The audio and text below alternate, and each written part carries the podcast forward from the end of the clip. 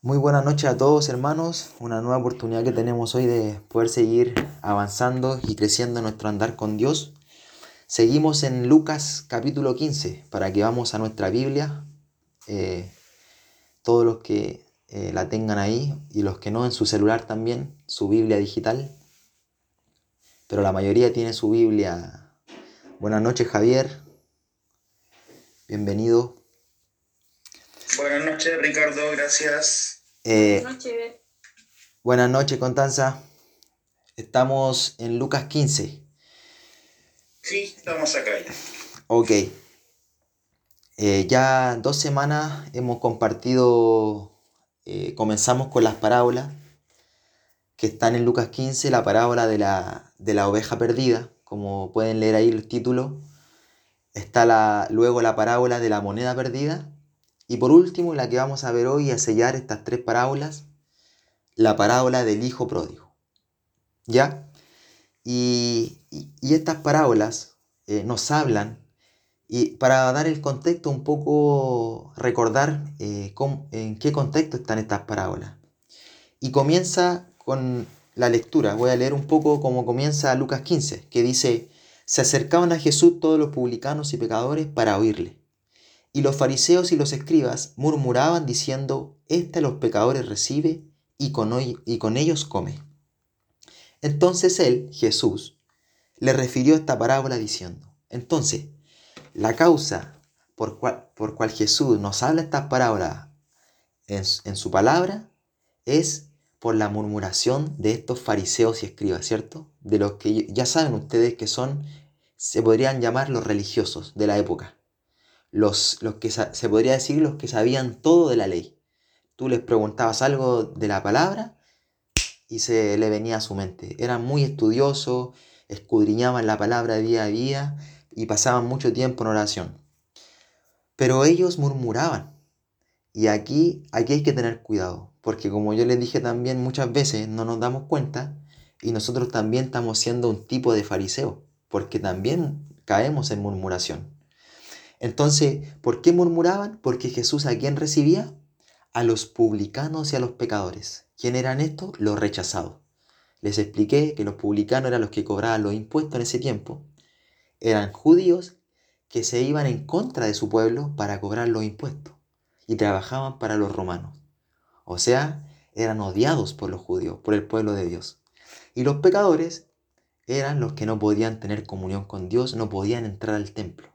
Se podría decir hoy día también, eh, cuando dicen, tú eres un pecador, hiciste esto. Claro, entonces es rechazado. Pero Jesús comía y recibía a ellos. Entonces, por esto fue que se escribieron estas, estas parábolas. Y como ya vimos la parábola de la oveja perdida, cuando se escapa una ovejita, el Señor les dice que ¿quién de ustedes, si se le escapa una oveja de 100, no va tras ella? ¿Cierto? Entonces Él nos da a entender el valor que tiene cada persona para Él. Cada persona tiene un valor muy importante para Dios. Entonces, para los fariseos esto no era así.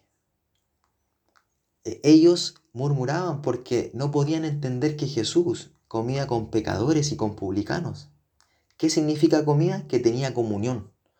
O sea, lo que estamos haciendo hoy en día, nosotros, o cuando nos juntamos en una once, en una reunión, a compartir con personas que muchas veces son juzgadas y son rechazadas, ¿cierto? Luego vimos la parábola de la, me- de la moneda perdida, también haciendo énfasis a un alma. Esta, esta dracma, esta moneda que se le perdió a esta mujer, eh, quiere decir que es un alma, que ha estado en las manos de Dios, que conoce los caminos de Dios, pero se ha extraviado por el polvo y por la oscuridad, o sea, por el pecado. El pecado muchas veces nos hace alejarnos de Dios, porque muchas veces nos hace avergonzarnos y, y- y- y creemos que si nos equivocamos no podemos ir a Dios. Y es cuando más tenemos que ir, a- de rodillas ante Dios, porque todos nos equivocamos. No hay nadie que sea eh, justo o perfecto, ¿cierto? Todos hemos pecado y todos estamos destituidos de la gloria de Dios. Para eso el Señor nos da también eh, estas parábolas. Entonces, y lo, que vamos a ver hoy, la parábola del Hijo Pródigo, del versículo 11 al versículo 32. Es un, son varios versículos, pero la, vamos a ir dando eh, dinámica hoy para, poder ir un poco más rápido, porque son varios versículos. Entonces, eh, voy a darle lectura a la parábola para que me puedan seguir, ¿ya? Y luego vamos a ir eh, viendo las enseñanzas. Dice el título, Parábola del Hijo Pródigo, para que sigan, por favor. También dijo un hombre, tenía dos hijos, y el menor de ellos dijo a su padre, Padre, dame la parte de los bienes que me corresponde. Y le repartió los bienes. No muchos días después, juntándolo todo, el hijo menor se fue lejos a una provincia apartada, y allí desperdició sus bienes viviendo perdidamente. Y cuando todo lo hubo malgastado, vino una gran hambre en aquella provincia y comenzó a faltarle. Y fue y se arrimó a uno de los ciudadanos de aquella tierra, el cual le envió a su hacienda para que apacentase cerdos. Y deseaba llenar su vientre de las algarrobas que comían los cerdos, pero nadie le daba.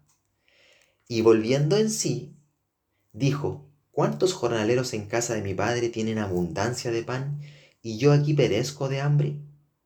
Me levantaré, iré a mi padre y le diré, Padre, he pecado contra el cielo y contra ti. Ya no soy digno de ser llamado tu hijo. Hazme como a uno de tus jornaleros. Y levantándose vino a su padre, y cuando aún estaba lejos, lo vio su padre y fue movido a misericordia. Misericordia yo le había dicho, darte lo que no te mereces o, al revés, no darte lo que, lo que mereces. Y corrió y se echó sobre su cuello y le besó. Y el hijo le dijo, cuando llegó al padre, le dijo, Padre, he pecado contra el cielo y contra ti, y ya no soy digno de ser llamado tu hijo.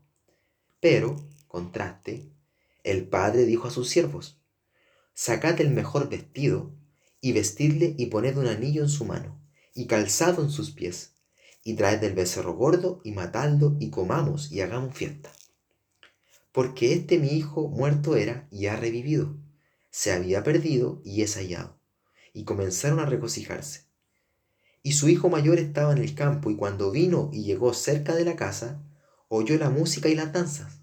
Aquí entra en juego el hermano mayor. Y llamando a uno de los, de los criados, le preguntó, ¿qué era aquello? ¿Qué está pasando? que tanta música, tanto baile? Él le dijo, el sirviente, tu hermano ha venido y tu padre ha hecho matar el becerro gordo por haberle recibido bueno y sano. Entonces, ¿qué pasó? Se enojó y no quería entrar. Salió por tanto su padre y le rogaba que entrase. Mas él respondiendo dijo al padre, He aquí, tantos años te sirvo, no habiéndote desobedecido jamás, y nunca me has dado ni un cabrito para gozarme con mis amigos. Pero cuando vino este tu hijo que ha consumido tus bienes con rameras, has hecho matar para él el becerro gordo. Él entonces le dijo, Hijo, tú siempre estás conmigo y todas mis cosas son tuyas. Mas era necesario hacer fiesta y regocijarnos porque este tu hermano era muerto y ha revivido, se había perdido y es hallado. Ahí hay un contraste, ¿cierto? Al final. Perdido, hallado. Ahí nos puede decir algo el final de esta historia. Pero antes, eh, para nombrarle el propósito de, de esta parábola, o de estas tres parábolas que hemos visto y vamos a culminar esta semana, Em, hay varios que eh, muchas veces, como es, hay mucha enseñanza, es fácil irse por las ramas, ¿cierto? Pero uno de los propósitos que nos enseña esta, estas parábolas, algunos dicen, eh, algunos estudiosos, ¿cierto?, de la escritura, que representa a la reconciliación de Dios con el hombre, ¿cierto? Cuando Dios se reconcilia con el hombre. ¿Por medio de quién? Hay un solo mediador entre Dios y los hombres, Jesucristo hombre. Para tener una relación con Dios debemos tener una relación con Jesucristo, que es la palabra. Entonces, uno de los primeros propósitos por, por los cuales algunos dicen que, se, que, que el Señor nos enseña estas parábolas es que Dios se reconcilia con el hombre. Otro también dicen que es la actitud de los fariseos, de los religiosos, para con los pecadores. Para que veamos cómo son los religiosos con los pecadores. Porque el Señor Jesús nos muestra algo totalmente contrario, ¿cierto? Gracia, amor, misericordia. Muchas veces nosotros también, eh, también rechazamos, juzgamos eh, por cualquier cosa. Entonces, tenemos que eh, seguir el ejemplo que nos da aquí el Señor. Y por último, y como el que dicen que es el más válido, o el, que señala con mayor claridad el propósito de estas parábolas, es que el gozo que siente Dios cuando un alma se arrepiente. Porque en las tres parábolas que hemos leído, vemos que hay gozo en el corazón de Dios cuando una alma, cuando una persona se vuelve a Él. Eso es lo que, lo que tenemos que tener claro. O sea, cuando volvemos a Dios, no importa cómo o con lo que hagamos, en qué situación estemos nosotros, qué estemos pasando o lo que hayamos hecho. El Señor, como el Padre, ¿qué espera de nosotros? ¿Qué esperaba en la última parábola? ¿Que volviera quién? El hijo pródigo, que volviera su hijo. Había desperdiciado todo. Le había pedido sus bienes y se había ido a un país lejano. Entonces, hoy vamos a aprender del Padre amoroso que espera que cada uno de nosotros vuelva a Él. Porque en la primera, en la de la oveja perdida, vemos cómo el buen pastor, que es Jesucristo, va en busca de la oveja. Luego en la, en la parábola de la moneda perdida vemos cómo el Espíritu Santo busca las almas. Hoy el Espíritu Santo está buscando las almas. ¿Cómo? A través de la palabra. Así que la fe es por el oír y el oír por la palabra de Dios. Romanos 10, 17. Sin oír la palabra de Dios, la fe no se va a activar. No se va a activar viendo una película, no se va a activar eh, eh, hablando con una persona de los problemas, no. Es oyendo la palabra de Dios que la fe se activa en nuestros corazones. Entonces, hoy vamos a ver cómo el Padre Celestial espera en amor, en paciencia, en misericordia a cada uno de sus hijos. ¿Ya? A los que ahí están anotando, eh, después va a quedar el audio, así que me lo piden eh, mañana o durante la semana. Parábola del hijo pródigo, para que empecemos a, a ver las enseñanzas. Pródigo viene de despilfarrador, palabra para buscar, ¿cierto? Para analizar. Usted yo creo que ya lo han escuchado despilfarrador. Se despilfarró la oportunidad. Entonces, en un segundo. Ahora sí.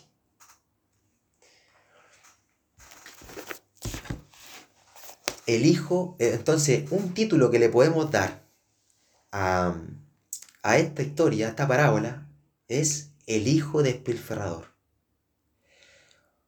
En el caso de acá de nosotros, tuvo la oportunidad de ser un gran padre, un gran esposo, un gran hijo, eh, una gran madre, una gran hija, un gran futbolista, un gran trabajador. Pero, contraste, desperdició su carrera, despilfarró su vida. Así lo hacemos todos. Dios nos da dones, nos da talentos, nos da capacidades, inteligencia y muchos las de, la despilfarran, o sea, las botan al tacho de la basura. Entonces, todos nosotros estábamos muertos en nuestros delitos y pecados, ciegos, espiritualmente hablando. No conocíamos a Dios. Entonces, Dios se goza el propósito de esta parábola. Dios se goza cuando volvemos a Él cuando reconocemos nuestra necesidad. Entonces, yo no sé si ustedes han recibido a Cristo en su corazón, porque eso es personal, ¿cierto? Pero la vida con Dios comienza con una decisión. Al igual que cualquier otra área en nuestra vida, como el matrimonio, ¿cierto? Es una decisión. Es cuando firmamos un contrato, Sando. Decidimos ser jugador de, Universidad de Concepción. Juan, decidimos ser jugador de Deportes Puerto Montt. Porque yo si me pongo la camiseta de Deportes Puerto Montt, soy jugador de Deportes Puerto Montt, ¿o no? En estos momentos. ¿Qué necesito? Firmar. La mosquita. Ahí recién me hago parte del equipo. Entonces, la vida con Dios comienza con una decisión. Entonces, es como cuando firmamos un contrato, como les acabo de decir, y nos hacemos jugadores del equipo. Si yo no he recibido a Cristo en mi corazón, solo soy un espectador de la banca. Ni siquiera de la banca. Estoy arriba, viendo en palco. Oye, pero ¿cómo se equivocó? Si es tan fácil dar ese pase. De afuera es fácil hablar, pero hay que estar adentro, ¿o no? Hay que estar y hay que vivirlo. Y nosotros lo estamos haciendo hoy.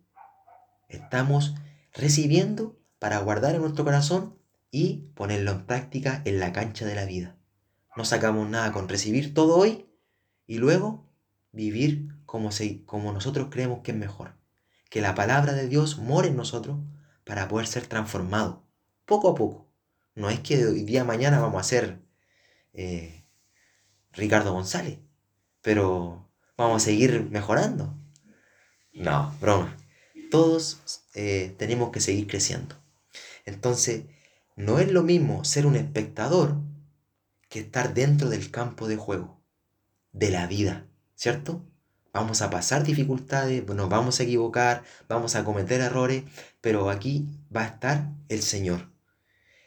Y es el partido más importante, el que vamos a ver hoy. El que estamos jugando hoy día es el partido más importante.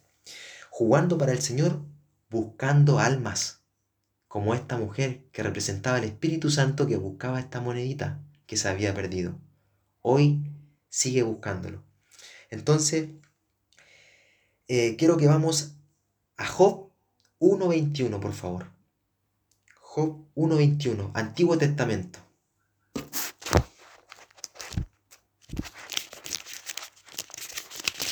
Job está antes de Salmos. Antes de los salmos está Job.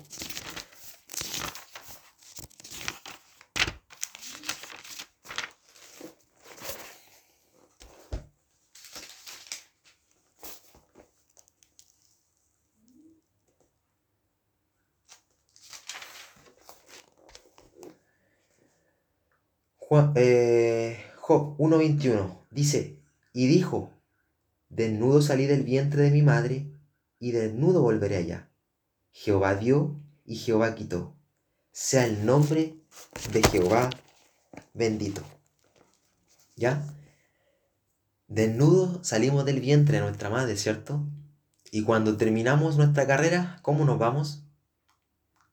Desnudos. Desnudos nos vamos también. Entonces, Jehová nos da y Jehová nos quita. El Señor es bondadoso, es soberano en todo lo que Él permite. Lo que pasó Job, lo tuvo todo, lo perdió todo, y luego lo recuperó todo y más. Pero su confianza siempre estuvo en Dios. ¿Ya? Entonces, para comenzar, con el versículo 11, dice, también dijo un hombre tenía dos hijos. Aquí, para ir desglosando, nosotros podemos ser uno de los dos, ¿cierto? O podemos ponerlo en cualquiera de estos dos hijos. ¿Estamos dentro de la fiesta del deleite de estar con Dios? ¿O preferimos el pecado por nuestro orgullo diciendo que nuestra manera de vivir es correcta? Como yo vivo, no me vengan a decir lo que tengo que hacer.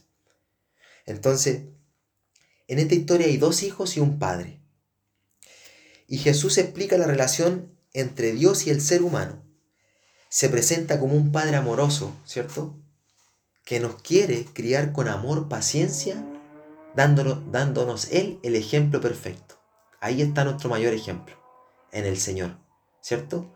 obviamente también tenemos referentes en quién nos podemos apoyar y pedir una guía, un consejo, pero el primero siempre va a ser el Señor. Hay un hijo que cometió pecado grosero, ¿cierto? Pero se arrepintió y el padre lo perdonó. El pecado grosero. Lo hizo, no le importó nada, yo lo hago nomás. Y el otro hijo mayor, que se portaba muy bien de apariencia, ojo acá, tenía pecados ocultos. ¿Dónde? En el corazón. ¿Qué tenía el hermano mayor? Orgullo, envidia, celos, ira, falta de perdón. O sea, no se le había olvidado nunca lo que había hecho el hermano. Ni siquiera estaba orando por el hermano, lo que estábamos pidiendo nosotros. No, ya se fue nos dejó tirado, le pidió la herencia al papá y a nuestro padre y se fue, no le importó nada. Quedó con una herida. Y no pudo sanarla porque no tenía comunión con Dios.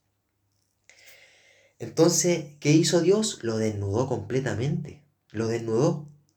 Hizo que todo eso saliera a flote. Lo tenía oculto. Entonces, así eran estos religiosos se estaban quedando fuera de la fiesta. ¿Por qué? Porque ellos eran sepulcro, sepulcro blanqueado. Que, mostraban una apariencia de qué? De bondad. Una apariencia de yo oro, yo eh, leo la palabra, yo me congrego, yo hago esto. No soy como ustedes, pecadores. ¿Cierto? Y hoy también eh, podemos ver ese tipo de ejemplo y nadie está libre de eso, ¿cierto? Porque la religión muchas veces nos consume y nos aparta de la gracia de Dios. Entonces, este era un tipo, este hermano mayor que vimos acá, es un tipo de fariseo, de religioso. Jesús le estaba hablando a quién? A los fariseos, a los religiosos. Porque estos murmuraban, no entendían por qué estaba con pecadores. Y eso es lo que hoy en día tampoco muchos entienden. El Señor viene a los enfermos, a los que le necesitan, no a los que reconocen que son justos y lo hacen todo bien. Entonces, este hijo pródigo era para mostrarle a ellos que eran el hijo mayor, que no consideraban al padre, que él tiene el poder para perdonar a cualquiera, a cualquiera que se vuelva arrepentido a la casa de la familia. Este hijo menor se dio cuenta dónde estaba y volvió a la casa del padre. Entonces, Luego dice, versículo 12, y el menor de ellos dijo a su padre, Padre, dame la parte de los bienes que me corresponde y le repartió los bienes. ¿Qué hijo, qué hijo pide una herencia estando su padre vivo? ¿Lo, ¿Lo comprenden? ¿Qué es lo que estaba diciendo este hijo? ¿Qué es lo que le estaba diciendo con pedirle los bienes antes?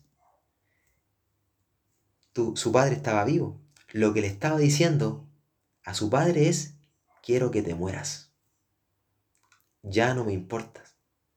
Ya no existes para mí. Yo quiero hacer mi vida a mi manera. Entonces, lo que dicen muchos hoy, voy a vivir mi vida a mi manera. Es mi vida. Yo la vivo como quiero. Entonces, ¿qué dice el Señor a esto? ¿Qué creen que dice Él? ¿Se enoja como el hermano mayor? ¿Lo juzga? ¿El que nos dice?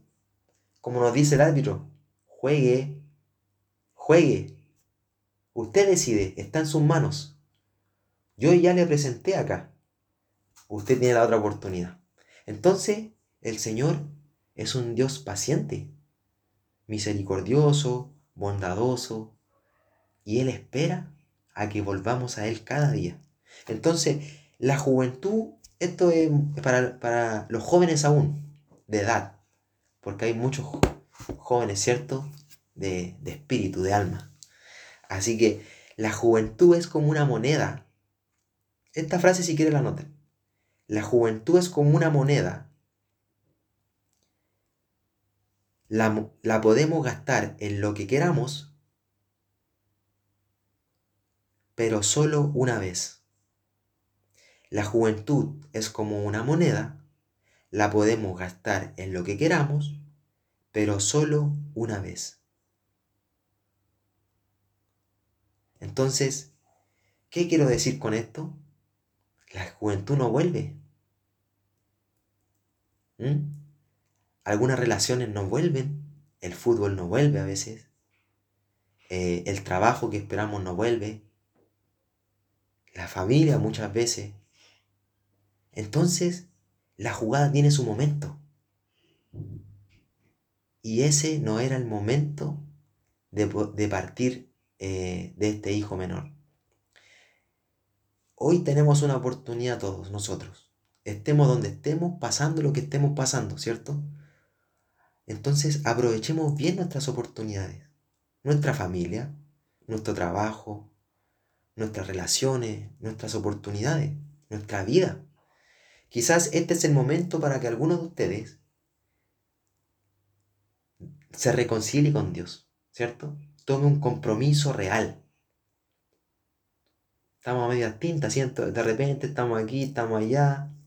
A lo mejor hoy es el momento para tomar un compromiso real y de comenzar a conocerle como Él se quiere revelar a nuestras vidas. No como yo creo que Él quiere que yo lo conozca. ¿Cierto? Es como Él se quiere revelar a nuestras vidas. Y eso es a través de su palabra. Él nos va a ir moldeando. Entonces, eh, no hay mayor deleite que vivir la vida de la mano de Dios. Y eso eh, hay que vivirlo, ¿cierto? Porque vamos a pasar pruebas. No hay mayor deleite que vivir la vida de la mano de Dios. Podemos pasar por dificultades, por obstáculos, y que todo en algún momento lo estamos pasando en cada una de, las áreas, pero cuando el Señor está en medio de nosotros, es un deleite, es un gozo diferente. ¿Ya? Entonces, luego les dice en esta parábola número 13, no muchos días después, juntándolo todo, el hijo menor se fue lejos a una provincia apartada y allí desperdició sus bienes viviendo perdidamente. ¿Cierto? Este hijo que hizo, tomó los bienes del padre y se fue eh, lejos a, a, gastar los bienes que el padre le había dado. Se, le fue bien, ¿cierto? Pero eso dura muy poco. Me fue bien.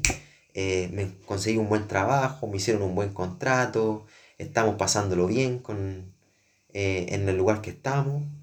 Pero esos momentos, el otro día pasamos por Concepción, por el centro, y vimos bar lleno, momentos de, risa, de felicidad, ¿cierto? Eh, compartiendo, que no es malo, que todo lo podemos hacer en un momento, pero ¿cuánto dura ese momento de satisfacción? Dura un ratito, una horita, dos horitas, media hora, y después, ¿qué sigue? Llegamos a nuestra casa, a nuestro cuarto, eh, pensamos, nos afanamos, pero cuando estamos con Dios es diferente. Entonces, eh, este hijo se fue lejos de Dios. La oveja se perdió en el desierto, la de la primera parábola. La moneda en la casa, pero este se va a perder en un país lejano. O sea, se va lejos. Y donde quiera que vamos, quiero decirle, China, Europa, África, donde vayan a jugar después, Sandito, Fabi, en cualquier lugar donde firme Juanito Méndez con la Coni, eh, Ignacio Ibañez, en cualquier lugar donde firmen, Dios nos ve. O sea, no podemos escapar. El Señor es omnipresente, está en todo, en todo lugar. Entonces, Él está en todas partes. Y como hijos a veces nos rebelamos contra nuestro Padre, ¿cierto? Podemos pensar que sabemos más que ellos, limitan nuestro potencial o que son anticuados. Y sobre todo hoy en los tiempos de hoy, ¿cierto? Los jóvenes, los niños, ¿cómo salen? Son otro pensamiento, van muy avanzados y, hoy más que nunca se pierde esa relación de hijo, padre, familia. es cosa de, muchas veces hasta uno mismo está en la mesa y a mí me reta mi suegra, ya pues ya estoy con el teléfono y me reta, ¿ves? Entonces se pierde, se pierde la comunicación, el afecto, la conversación, la intimidad. Y creemos que el consejo de nuestros padres no vale nada. Si total yo sé, yo sé más que ellos. Ojo ahí, ¿ya? Entonces, el hijo se perdió y se fue lejos del padre. Desperdició todo. Desperdició todo. Y hay muchos ejemplos. Les voy a dar uno solo. En el ámbito de, mis compañeros aquí que juegan al fútbol, yo creo que varios lo conocen. Salvador Cabañas. ¿Lo conocen o no? El 10 de Paraguay. Jugador mexicano del América. Una noche salió a un pub a compartir un poco de alcohol en el cuerpo. Balazo en, en la cabeza. Perdió todo. Todo su dinero, perdió a su familia. ¿Volvió a dónde? ¿Dónde volvió Salvador Cabañas después que perdió todo? A la casa del padre. A trabajar en la panadería con el papá. ¿Sabían eso, no? Un dato freak. Pero como él, nadie está libre, ¿cierto? Nadie está libre. A cualquiera le puede pasar. Mm. Entonces, incluso a los que podemos estar caminando en Dios. No es porque estemos con Dios, no nos va a pasar nada malo. Pero lo vemos de forma distinta. Tenemos una fortaleza que nos va a sostener y que nos va a ayudar a perseverar. No tengo idea si Salvador Cabaña tendrá Cristo en su corazón, pero yo creo que sí. Para estar vivo el día de hoy, yo creo que puede, puede que sí tenga una relación con Dios. Entonces, eh, la rebeldía no es una solución, muchas veces, ni con nuestros padres, ni con nuestra esposa, ni con nuestros amigos, ni con nuestros compañeros de trabajo. El ser rebelde solamente es una actitud que acarrea qué? Fracaso. La rebeldía. ¿Cierto? Nos rebelamos. Yo estoy por encima. No. Humildad, nos dice el Señor. Entonces, en el versículo 14 dice, y cuando todo lo hubo malgastado, vino una gran hambre en aquella provincia y comenzó a faltarle. Este hijo la estaba pasando, estaba allá en, en Las Vegas, en los casinos, estaba pero un manjar. Y de repente, ¿qué pasó? Se cerró todo, pandemia. No pudo, se le acabó todo. Entonces se acabó la fiesta. Todo es temporal. Todos los placeres que este mundo nos puede dar son temporales pero la comunión con Dios es eterna y trae un gozo eterno. Entonces, este hijo se, malgastó todo. No le, un ejemplo, no le renuevan el contrato. No, ¿qué voy a hacer ahora? El técnico ya no lo considera. Ah, el representante ya no lo llama. Estoy contando mi historia, parece. Entonces, la verdadera fiesta la podrán disfrutarla solo aquellos que esperan en Dios. Y esto hay que vivirlo. Entonces, pidámosle a Dios que nos dé fortaleza y afirme nuestra fe para cuando vengan esos momentos. Porque Él lo va a hacer. Entonces, esa es la verdadera fiesta. Los que esperan en Dios. Luego nos dice el versículo 15, y fue y se arrimó a uno de los ciudadanos de aquella tierra el cual le envió a su hacienda para que apacentase cerdos. Miren dónde estaba este hijo menor. ¿Dónde estaba ahora? Un judío jamás cuidaría cerdos, porque en ese tiempo era un animal inmundo, ¿cierto? Entonces, un judío eh, del linaje de este pueblo nunca, nunca podría haber hecho esto. Pero a lo que llegó este hijo, a cuidar cerdos, era lo más bajo que podía llegar esta persona. No había algo más bajo. Y no solo cuidarlos, sino que llegó a tener tanta hambre, ojo acá, que quería comer alimento de los cerdos. Imagínense. Entonces, al apartarnos de Dios, caemos en desgracia. Pero no le hablo de desgracia solamente eh, material o sentimental o relacional, sino que en desgracia espiritual empezamos a ser pobres espiritualmente cuando estamos lejos de Dios. Y esa es la peor desgracia. Y le mendigamos felicidad y sustento al mundo. Empezamos a buscar nuestro valor en el mundo. No, es que yo tengo que estar aquí, yo tengo que darme esta oportunidad de trabajo, porque esto es lo que a mí me valora. Empezamos a mendigar en el mundo. Pero el mundo, yo les digo, que no quiere ni puede darnos lo que necesitamos, que solamente lo puede dar Dios. Esa paz, esa tranquilidad, ese gozo, esa fortaleza en la prueba. Solo en el Señor lo podemos encontrar. Versículo 16, para ir avanzando. Y deseaba llenar su vientre de algarrobas que comían los cerdos, pero nadie le daba. Yo les dije recién que él quería comer de esto, de esta comida de los cerdos, o sea, era increíble. Tenía un hambre. Entonces, no tenía nada de lo que tenía de la herencia del padre. Se la había agotado todo. Y la vida es dura. Es así la vida, cuando estamos lejos de Dios. Solo Dios es fiel en nuestra infidelidad. El mundo te paga eh, por lo que tú haces. Si yo hago esto, yo lo recibo. Si no lo hago, no voy a recibir. Entonces, quiero que vamos a segunda de Timoteo 2.13, por favor, Nuevo Testamento. Lucas, Juan, Hechos, Romanos, Primera y Segunda de Corintios, Gálatas, Efesios, Filipenses, Colosenses, Primera y Segunda de Tesalonicenses, Primera y Segunda de Timoteo. ¿Ya? Eh, Juan Méndez, por favor, ¿puede leer el versículo? Con su, con su Biblia ahí. Eh, segunda Segun- de Timoteo. Segunda de Timoteo, capítulo 2, versículo 13. Versículo 13. Un buen soldado de Jesucristo. Si fuéramos infieles, Él permanece fiel. Él no puede negarse a sí mismo. Gracias, Juan.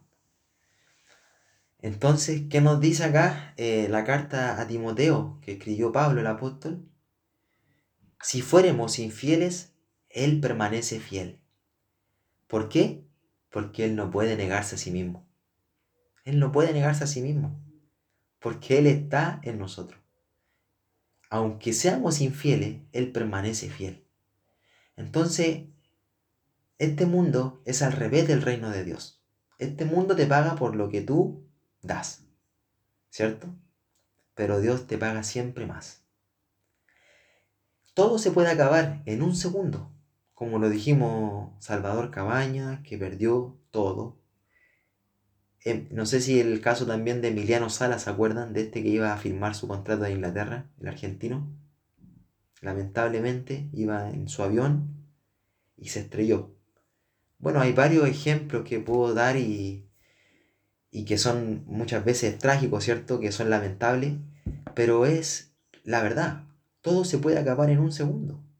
En un segundo se acaba todo. Volvemos a Lucas 15. Estamos en Lucas 15, versículo 17, que dice, y volviendo en sí, esto es clave, y volviendo en sí, ¿qué significa volviendo en sí? Entrar en razón, recobrar el conocimiento. Es como que estemos, eh, se podría decir, locos, ¿cierto? Pero los que predican la palabra de Dios son locos para este mundo. Pero aquí nos da un ejemplo de que este hijo, sin Dios, sin el Padre, estaba totalmente loco con sus decisiones. Cuando nos alejamos de Dios, empezamos a tomar decisiones que son una locura muchas veces, ante los ojos de Dios, porque ante los ojos del mundo son buenas decisiones.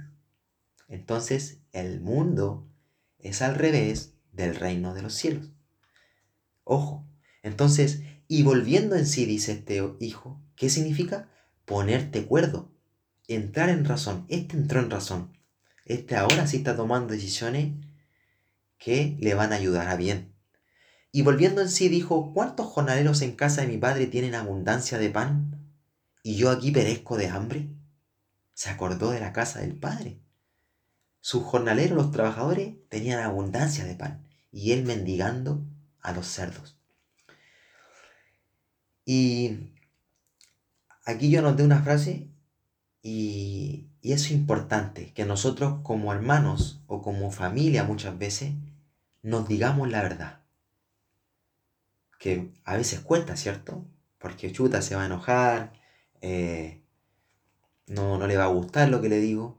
Pero un amigo, un amigo de verdad, como lo es Dios, siempre te va a decir la verdad. ¿Por qué? Porque te ama.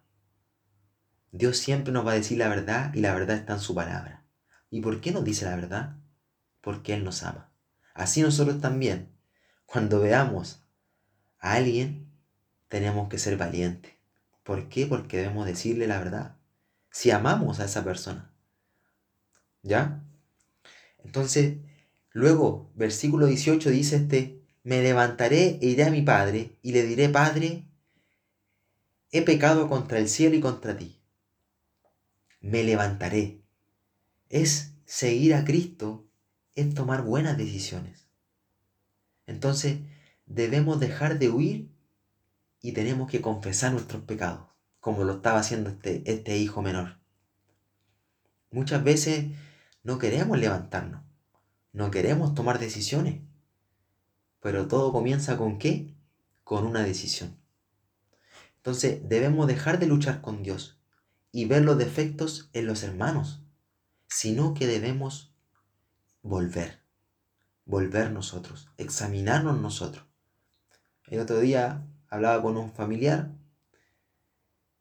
y preguntarle cómo estaba. Bueno, estaba un poco mal, eh, enferma de salud, pero estaba más enferma yo creo porque estaba preocupada de los problemas de los demás. Es cuando empezamos a mirar y a fijarnos, Señor, en, los defectos de los demás. Y no nos examinamos nosotros, y no nos evaluamos nosotros, y no crecemos nosotros.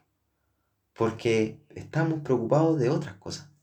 Entonces, debemos dejar de luchar y debemos entregarnos a Dios, volver a Él, volver a su palabra. ¿Qué es lo que Él quiere de mí? ¿Qué es lo que me está diciendo hoy? El Padre a mí. Entonces, Dios no rechaza a nadie que va hacia él, a Él con un corazón arrepentido, con un corazón humilde, genuino, sincero. Y arrepentirse, quiero decirle que no es llorar, no es llorar, ni, ni irse de rodillas ante una virgen, ni hacer una manda. No, no, no, no, no. Arrepentirse es cambiar de manera de pensar, de dirección. Eso es arrepentirse. Cuando empezamos a pensar diferente, y actuar, ¿cierto? Por consecuencia, pensamos diferente y actuamos en consecuencia de lo que Dios nos habla. Eso es arrepentirse de verdad, cambiar de dirección. Porque podemos recibir, pero seguimos viviendo igual. No estamos arrepentiéndonos de nuestra vana manera de vivir. Yo te necesito, Señor, porque sé que sin ti empiezo a tomar malas decisiones. Me, de, me desvío del carril, me pierdo, me extravío, ¿cierto? Entonces debemos estar cerca, cerca del Padre. Luego, versículo 19 nos dice, ya no soy digno de ser llamado tu hijo, hazme como a uno de tus jornaleros. Le dice este hijo al Padre, ya no soy digno. Dios, ya no puedo estar contigo, no soy digno. Entonces, el pecador se arrepiente. Y esto es lo que trae gozo a Dios porque ve un corazón humilde que reconoce su error y reconoce su necesidad de Dios. Necesitamos de Él. Entonces debemos darnos cuenta de que solo podemos encontrar lo que necesitamos en Dios. Lo otro que nos va a dar el mundo va a ser placentero, va a ser bueno, pero va a ser momentáneo, porque se va a acabar. Entonces, acudamos a Él con humildad sabiendo que en el mundo encontraremos aflicción, ¿cierto? Problemas, dificultades, pero Cristo ha vencido el mundo. Esa es su promesa. Él nos dijo, tendrán aflicción en el mundo, pero yo he vencido al mundo. Entonces, solo en Él tendremos la paz, el gozo y la salvación eterna. ¿Cierto? Seguimos. 20. Y levantándose, vino a su padre, este hijo, y cuando aún estaba lejos, lo vio su padre y fue movido a, ¿a qué? A misericordia, no darte lo que te mereces. ¿Qué merecía este hijo? Le voy a decir, en la ley judía, este hijo por lo que hizo, lo que merecía era él ser apedreado hasta la muerte. Eso merecía este hijo. Cuando volviera, tenía que ser apedreado hasta la muerte. Pero ¿qué hizo el Padre? Fue movido a misericordia, no darte lo que mereces, y corrió y se echó sobre su cuello y le besó. ¿Pueden entender esta, actitud o no? Seguramente un padre una madre lo puede entender, los que hoy están aquí presentes. ¿Cierto? Van a abrir las puertas a los hijos las veces que sea necesaria para poder ayudarle. Así es, así es Dios. ¿Cuánto más Dios nos va, a, va a abrir la puerta a nosotros? Si nuestros padres terrenales nos van a abrir la puerta. Entonces, este hijo, según la ley, como les dije, tenía su tiempo ya eh, listo de poder morir apedreado, pero su padre no lo permitió. ¿Y qué hizo Jesús en la cruz? ¿Qué merecíamos nosotros con nuestra rebeldía? La muerte, la muerte eterna, que no significa que vamos a morir físicamente, pero sí espiritualmente, eternamente separados de Dios. Pero Jesús ya pagó el precio en la cruz. Él murió por la paga de todos nuestros pecados. Si confesamos a Él como nuestro Señor y Salvador en nuestros corazones. Por eso les dije yo al principio, no sé si acá todos han recibido a Cristo en sus corazones, porque eso es personal. Cada uno sabe, y Dios obviamente sabe y puede ver nuestros corazones. Yo no puedo ver sus corazones, solamente Dios. Solamente Dios ve lo que están murmurando en sus corazones, lo que están meditando. Es maravilloso Dios.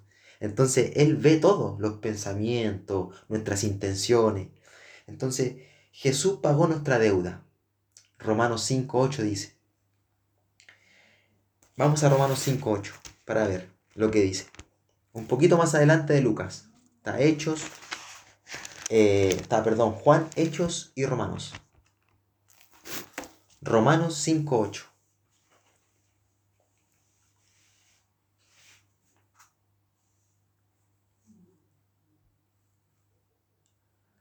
donde estamos en Lucas un poquito más adelante. Juan, Hechos, Romanos, capítulo 5, versículo 8. Eh, Ignacio Ibañez, ¿puede leer? ¿Tiene su Biblia a mano? Por favor. Sí, sí, la tengo. En la parte que dice, más Dios muestra su amor, esa. Eso, dele. más Dios muestra su amor para con nosotros, en que siendo aún pecadores, Cristo murió por nosotros. Hasta ahí. Muchas gracias, Nachito. Entonces, ¿qué nos dice acá? Este son los resultados de la justificación. O sea, somos justificados por la fe en Cristo Jesús, no por lo que hagamos nosotros. Eso es maravilloso, es una buena noticia que le estoy dando, ¿no? O sea, no tenemos que ser intachables para entrar en el reino de los cielos, solamente tenemos que creer y tener fe en el nombre del Señor Jesús que pagó por nosotros. Porque como nos leyó Ignacio, dice, mas Dios muestra su amor para con nosotros en que siendo aún pecadores, aún siendo pecadores inmundos, ¿cierto? Cristo murió por nosotros. O sea, a Él no le importó en qué situación estábamos, en, en qué estábamos haciendo. Él pagó la deuda, sin mirar a quién y sin mirar lo que podamos hacer.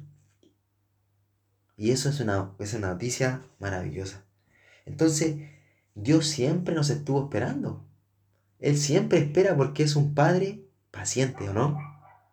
Espera. Yo, eh, para contar, el 10 de octubre del 2018, recibí a Cristo en mi corazón, como mi Señor y Salvador personal. ¿Qué hice? Me arrepentí de mi vana manera de vivir. ¿Cierto? Sigo teniendo malos pensamientos a veces, sigo equivocándome, no soy perfecto, pero hoy puedo decir que Jesucristo ha pagado en la cruz por mis pecados y tengo vida y vida en abundancia, una comunión eterna con Dios. Y eso no tiene precio. Entonces, eh, Él nos cambia, pero nos cambia desde adentro hacia afuera. No desde afuera hacia adentro. Él nos cambia el envase primero. Él cambia el corazón. Él nos transforma desde adentro hacia afuera. El cambio parte por el corazón en barrer y limpiar todas las maldades e inmundicias que solo Dios ve. Porque decían, pero tú, ¿qué tienes que cambiar si tú eres, siempre has sido buen niño? Tú siempre has sido buena persona. Por cuanto todos pecaron y están destituidos de la gloria de Dios. Todos. No hay nadie que haga lo bueno. No hay nadie, ninguno que busque a Dios. Todos hemos sido apartados. Necesitamos reconocer. Y ese es el primer paso, el arrepentimiento. Entonces, misericordia tuvo Dios con este hijo y con nosotros. En esos tiempos, ningún adulto corría. Este padre corrió. Y en esos tiempos ningún adulto corría, solamente los niños y los soldados. Era algo poco digno, mal visto, ¿cierto? Era, era como, ¿qué está, ¿por qué está corriendo? Entonces, pero este padre no guardó las apariencias. Así es Dios, no guarda las apariencias. Jesús comía con los pecadores. Oh, ¿qué van, a, ¿qué van a decir si yo estoy con estas personas? ¿Qué van a decir los doctores de la ley? ¿Qué va a decir esta persona si yo, si yo me junto con esta persona? No, no, no, no. Dios no es de apariencia. Este padre no guardó las apariencias, mostrando cuánto amaba a su hijo. Él corrió. Lo que no tenía que hacer, lo hizo, por amor a su hijo. Entonces el padre tomó el juicio que debía caerle a su hijo, al perdido, al desobediente, al, al despilfarrador. despilfarrador. El padre se puso en el lugar del hijo. ¿Eso no es lo que hizo Jesús en la cruz por nosotros? Él pagó el precio. Y hoy podemos ser salvos por gracia. Entonces, eh, no vamos al cielo por ser buenos. Nadie puede ir al cielo por ser bueno. El que te diga que va a ir al cielo por ser buena persona, no conoce a Dios. Porque no hay nadie bueno. Y les digo algo, no dejemos pasar a Cristo. Y ayudemos a otro a que también puedan ser hallados. Terminando. Versículo 21, volvemos a Lucas. Y el hijo le dijo, Padre, he pecado contra el cielo y contra ti, y ya no soy digno de ser llamado tu hijo. Versículo 22. Pero el padre dijo a sus siervos, Sacad el mejor vestido y vestidle, y poned un anillo en su mano y calzado en sus pies. 23. Y traed el becerro gordo y matadlo y comamos y hagamos fiesta. 24. Porque este mi hijo muerto era y ha revivido se había perdido y es hallado. Y comenzaron a regocijarse. Cuando el pecador se arrepiente, puede nacer de nuevo y morar en la casa del Padre, como este hijo lo estaba haciendo. Por eso el arrepentimiento es el primer paso. Nunca nos rechazará. El primer paso es el arrepentimiento y nadie es digno. Jesús no rechaza un corazón contrito y humillado, está esperando darnos eh, esa oportunidad que necesitamos. Nos está esperando para recibirnos con amor. El Padre al ver esta actitud de arrepentimiento le dio vestiduras nuevas, ¿cierto? Como dice el versículo 22. Nueva criatura, nueva vida.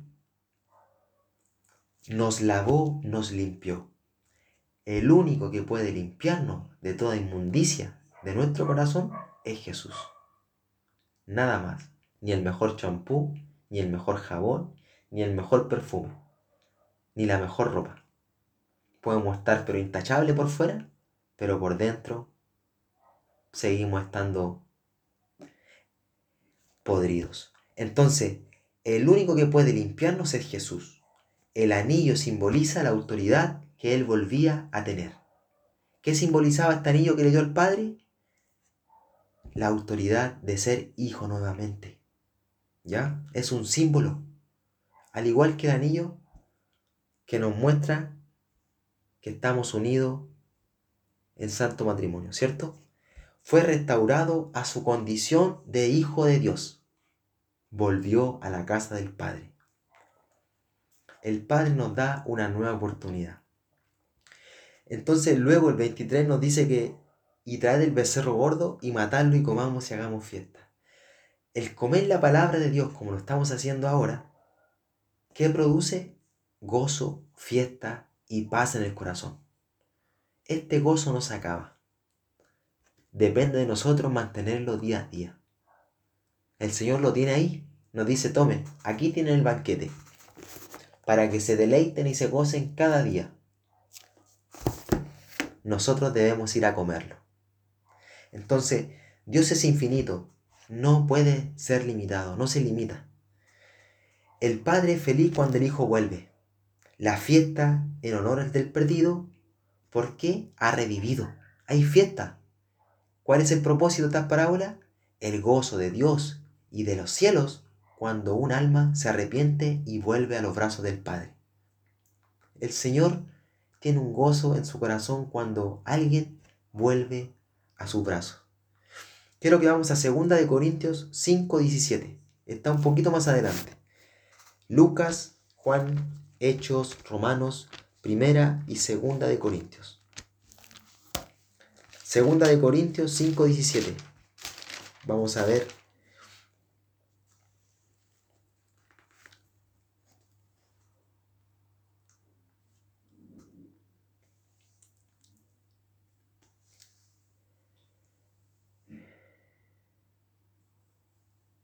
Eh, si me puede ayudar mi suegra, por favor. ¿Puede leer versículo 2 de Corintios 5, 17?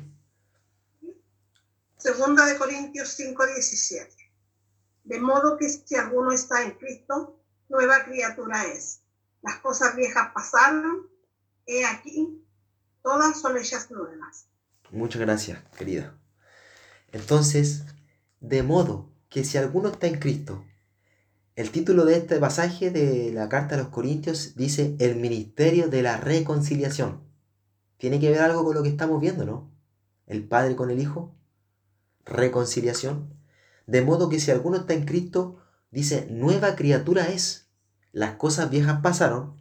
He aquí todas son hechas nuevas. Somos nueva criatura cuando aceptamos a Cristo en nuestro corazón. Se había perdido este Hijo. Todos nosotros nos descarriamos como dice Isaías en capítulo 53, versículo 6, como ovejas y fue hallado. Se reconcilió con el Padre.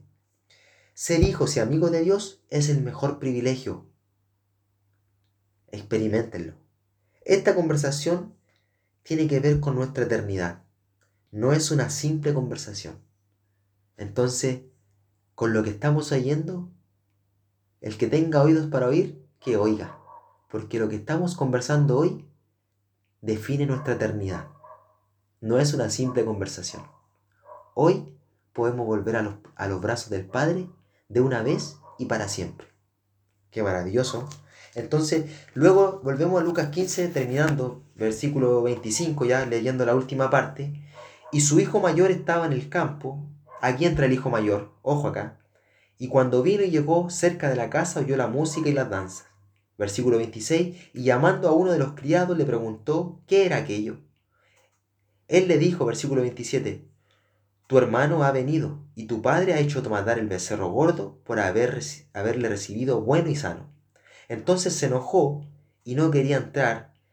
Salió por tanto su padre y le rogaba, le, le rogaba que entrase. Ahora vienen los religiosos. Aquí entran los religiosos.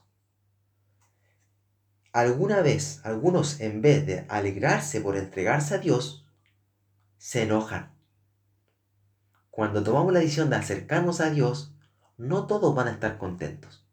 No todos, nuestros amigos, algunos familiares, algunos compañeros de trabajo, no todos se van a alegrar de que hemos recibido a Cristo. Entonces se enojaron estos religiosos, porque la persona ya no quiere seguir viviendo bajo el engaño, bajo las mentiras de este mundo, del enemigo, sino que acercarse a Dios, no a la iglesia, porque la iglesia somos todos nosotros, que tenemos al Espíritu Santo.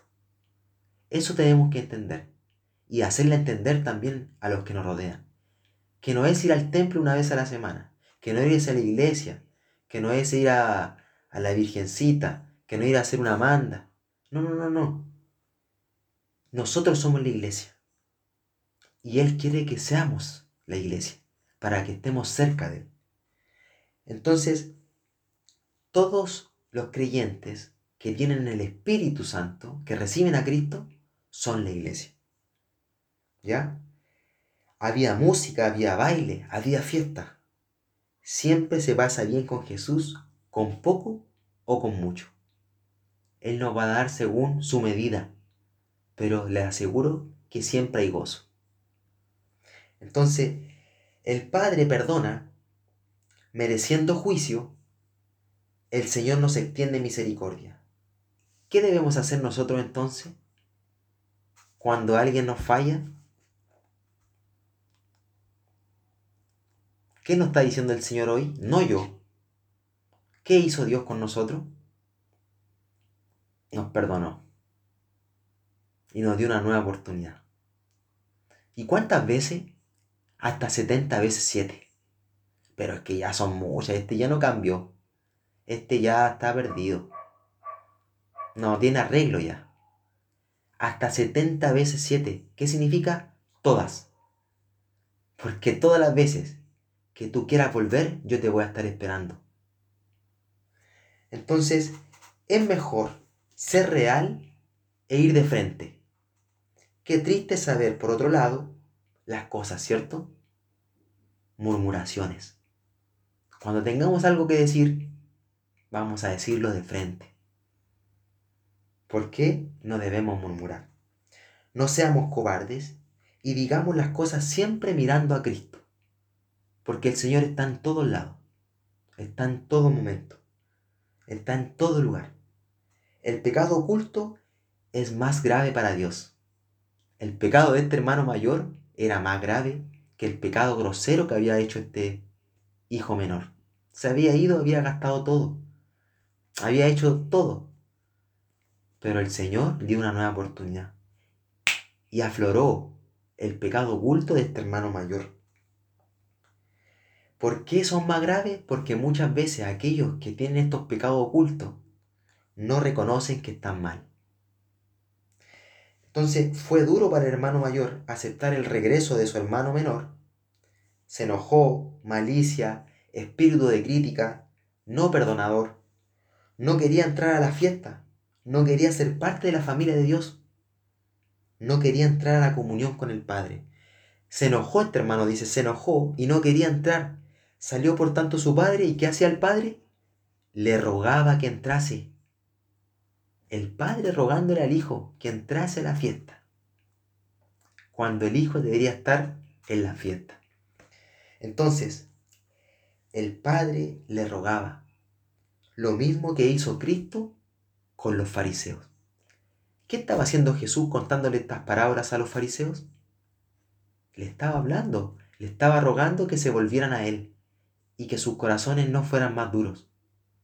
Porque estas parábolas son para ellos y también para todos nosotros, para la enseñanza. Entonces, por terminar, versículo 29 hasta el 32 dice, Mas él, respondiendo, dijo al Padre, He aquí, tantos años te sirvo, no habiéndote desobedecido jamás, y nunca me has dado ni un cabrito para gozarme con mis amigos. Pero cuando vino este, de forma despectiva lo llama, este, tu hijo, le dice, tu hijo no es mi hermano, tu hijo, que ha consumido tus bienes con rameras, prostitutas, ¿cierto?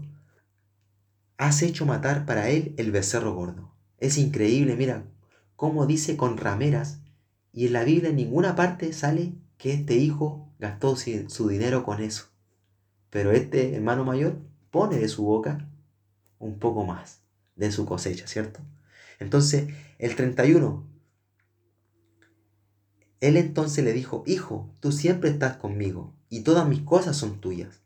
Mas era necesario hacer fiesta, ¿por qué? Y regocijarnos, porque este tu hermano era muerto y ha revivido, se había perdido y es hallado.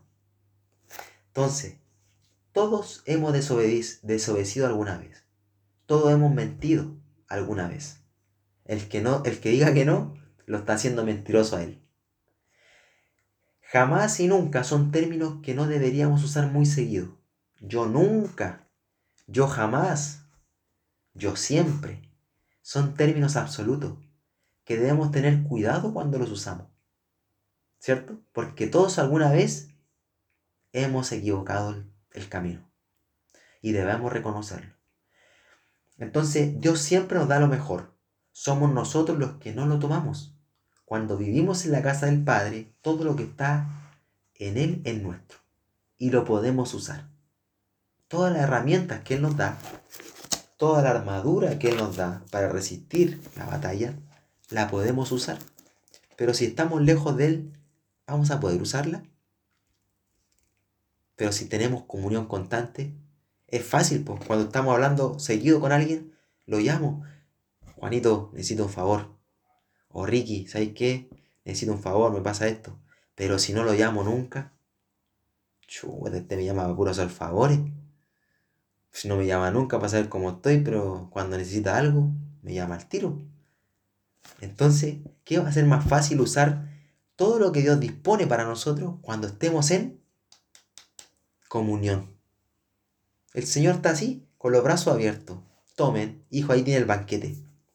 Entonces, el legalista, el religioso, vive tan preocupado de observar y criticar a los demás que no vive ni disfruta a Cristo.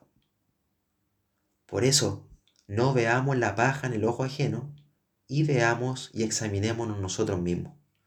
¿Cómo estamos nosotros? necesitamos de Dios o no. Entonces debemos examinarnos. Examíname, oh Dios, y crea en mí un corazón limpio. Renueva, un espíritu recto dentro de mí. Necesitamos renovarnos. Necesitamos limpiarnos cada día. ¿Por qué? Porque nuestra casita se ensucia. Hay polvo todos los días. Tenemos que barrer. Tenemos que barrer con la palabra de Dios. Porque si no, los comentarios, las murmuraciones, lo que me dijo este, lo que me dijo este otro, empezamos a qué? A contaminarnos. Y no nos llenamos de qué? De la gracia, de la palabra de Dios. Y cuando estamos llenos, eso rebota, eso pum, pum. Y andamos fresquitos. Y, nos piden una palabra y, y damos un consejo. Entonces necesitamos comunión con el Padre, estar en la casa del Padre. Entonces aquí aparece en el hermano mayor el espíritu criticón del hermano mayor y también los prejuicios sobre el hermano menor, ya que la Biblia no le dice en qué se gastó todo, como les dije recién. Y aquí para terminar, estoy terminando con esto. ¿Cuántas veces nosotros nos hemos comportado así teniendo un concepto errado de la justicia de Dios? No comprendemos su gracia, creemos que solo nosotros merecemos su favor, solo por ser diferente o o su pasado lo condena y no le perdonamos al hermano lo que Cristo ya le perdonó de una vez y para siempre en la cruz del Calvario. ¿Cuántas veces nos ha pasado? Entonces, por el pasado del hermano, por lo que hizo, porque es así, porque es allá, Cristo ya lo perdonó de una vez y para siempre en la cruz del Calvario. Entonces, eran dos hijos pródigos, los dos estaban perdidos, el menor y el mayor. Los dos eran pecadores, uno por pecados groseros y el otro por internos y graves.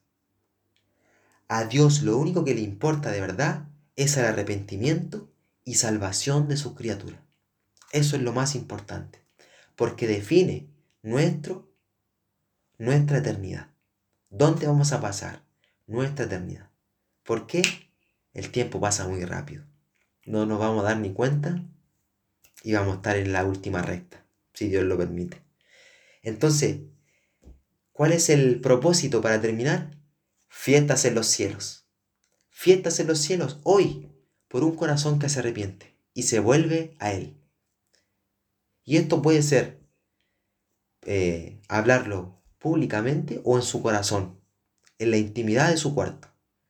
Hay fiestas en los cielos cuando usted ha nacido de nuevo. Pregunta final. La jugada tiene su momento para meter el pase, el pase y meter el gol. Y hoy puede ser el momento de cada uno de ustedes. Si usted le toca partir hoy, ¿a dónde va? Romanos 10:10. Al cielo dice mi suegra. Amén. Entonces, con esa seguridad deberíamos responder, ¿a dónde vamos hoy si nos toca partir? Romanos 10:10 y terminamos con este versículo.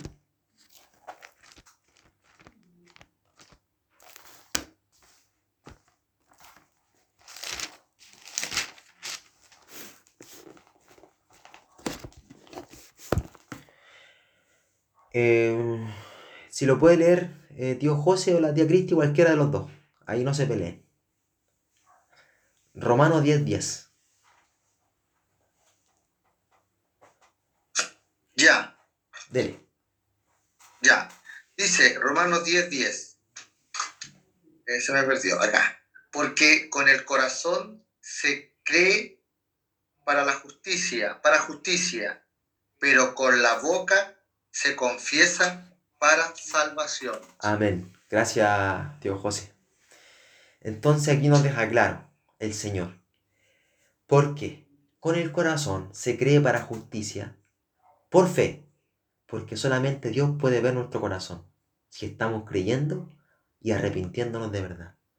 Pero, dice, contraste, con la boca se confiesa para salvación. Entonces, cuando empezamos a hablar de Dios otros. Esa era la pregunta final. Entonces, ¿a dónde estamos? ¿Dentro de la fiesta o fuera de la fiesta? ¿O a dónde queremos estar? Si es que aún no lo estamos dentro de la fiesta, ¿dónde queremos estar? Porque a lo mejor uno de acá no lo sabía, pero ponerme la camiseta del equipo no me hace jugador del equipo, como le dije al principio. Necesitamos tomar ¿qué? Una decisión. Y esa decisión la podemos tomar hoy. ¿Ya? En nuestra oración, en nuestra intimidad, en nuestro corazón.